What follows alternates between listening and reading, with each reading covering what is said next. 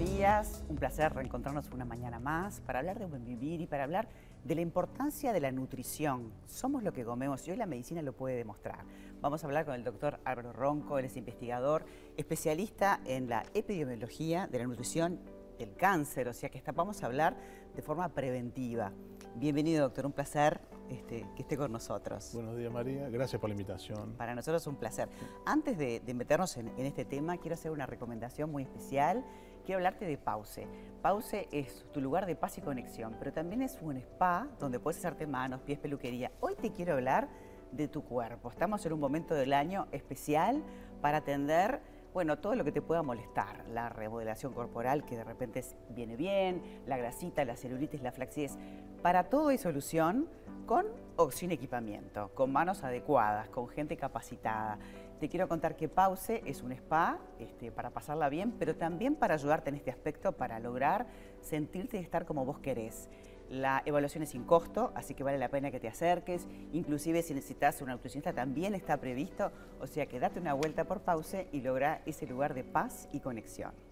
Bueno, muy bien, me voy a hablar ahora con el doctor eh, Álvaro Ronco, que hemos hablado hace muchísimos años, siempre investigando en esta área, y hace ya dos años que estás trabajando este, en esta que le llamás la, la carga ácida dietaria.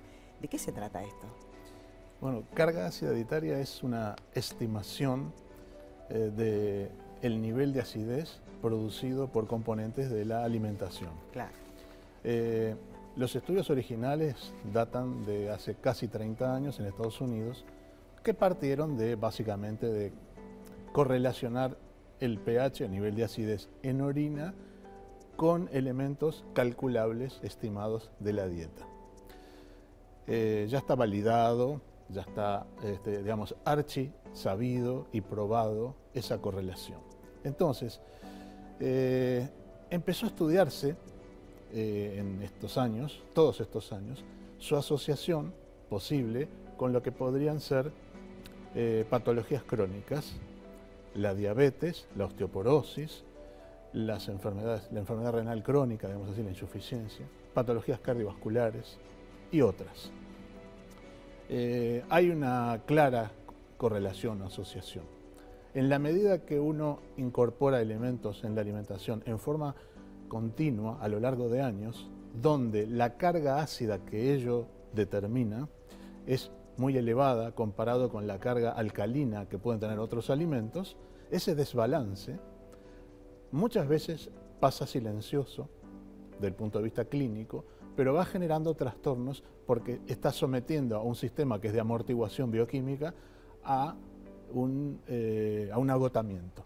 La sangre en el humano tiene un pH de 7.40, es levemente alcalino, pero fluctúa permanentemente en un rango estrechísimo, que es el de 7.35 para abajo, hacia, hacia la acidez, digamos así, y 7.45, nada más. Claro, pero ¿cuánto trabajo tiene que hacer nuestro cuerpo para mantener ese pH? ¿No? Ahí está. Entonces, ya se sabe, porque eso se encargó un conjunto de investigadores a lo largo de años, ya se sabe que cuando estamos forzando al organismo, empujándolo hacia el 735, es decir, con acidez extra, no, no, salimos de la alcalinidad leve, pero ese pequeño desnivel constante está asociado con el desarrollo de patologías crónicas que nos afectan a todos. Acá no se trata de que sean alimentos alcalinos o ácidos por su pH propio. Los alimentos mejores alcalinizantes son las frutas cítricas, por ejemplo, el limón, la naranja, el pomelo. ¿Pero por qué? Porque son ácidos débiles que cuando uno los incorpora generan una reacción en el organismo para producir bicarbonato el bicarbonato que produce el tubo digestivo, también la salud renal importa mucho en esto. ¿Por qué? Porque eh, eh, a lo largo de años, de las décadas de vida, hay un agotamiento, si nosotros lo forzamos con mucho ácido, hay un agotamiento en los riñones para producir bicarbonato. Eso va de la mano del envejecimiento y otros problemas. Eh, la carga que más importa en esto es la de las proteínas animales, que está centrado en carnes de todo tipo, huevos y lácteos fundamentalmente. Los cereales son levemente acidificantes, levemente, pero son muy buenos reguladores. Hablo de cereales integrales. El pH de la orina en un rango de normalidad está entre 5 y 8. es normal que si a uno le hacen un examen o se, se lo midiera, va a encontrar 5,5, 6, 6,5. Bueno, a ver, es un día. Bien. Entonces, hay gente que tiene la constancia de hacer ciertas cosas y aún a despecho de no conocer esto previamente, lo que hacía lo hacía bien, y puede tener 7 de pH en la orina, un pH neutro. Eso está reflejando cosas que están muy bien hechas en el organismo. Doctor, ha sido un placer. Un libro abierto. Muchísimas gracias. Muchas gracias.